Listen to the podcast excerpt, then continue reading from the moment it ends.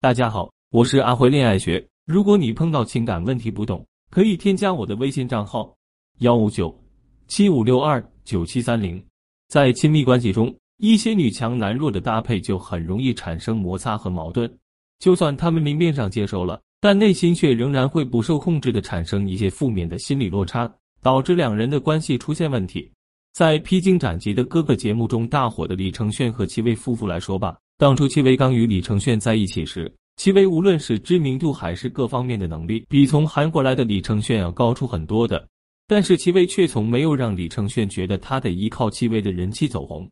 相反，在镜头前大大咧咧的戚薇，到了李承铉面前总是一副撒娇柔弱、需要李承铉保护的小女人样。李承铉才甘愿为了戚薇放弃了自己的事业，选择女主外男主内。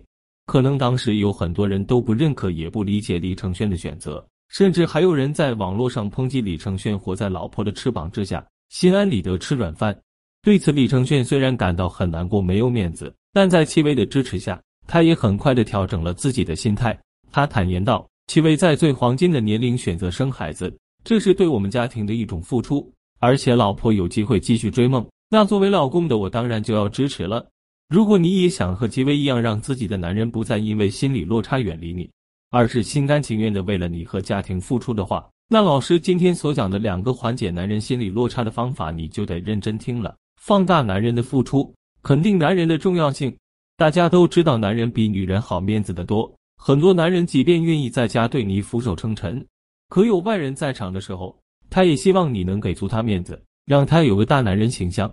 但在女强男弱的搭配中，男人总是免不了听到一些损面子的风言风语。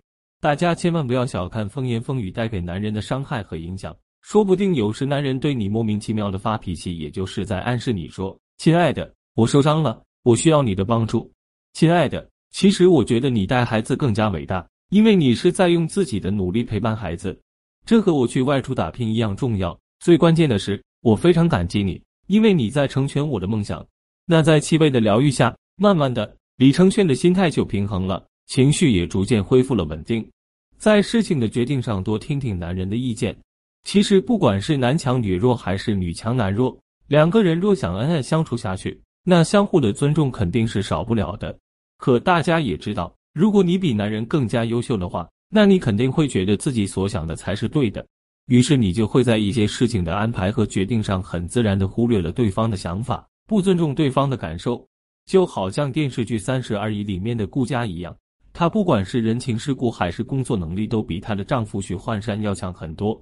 可就算顾家退居二线，她也没能阻止许幻山出轨。这到底是为什么呢？这其实也跟顾家爱自己决定事情有关。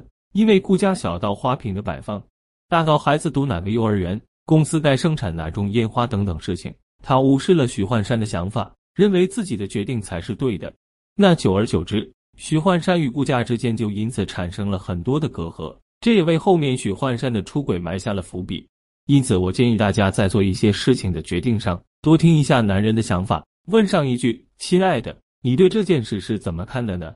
哪怕对方说出来的想法不如你好，哪怕最终还是按照你所想的去做，但至少男人会感受到你对他的尊重，知道你很在乎他，很看重他。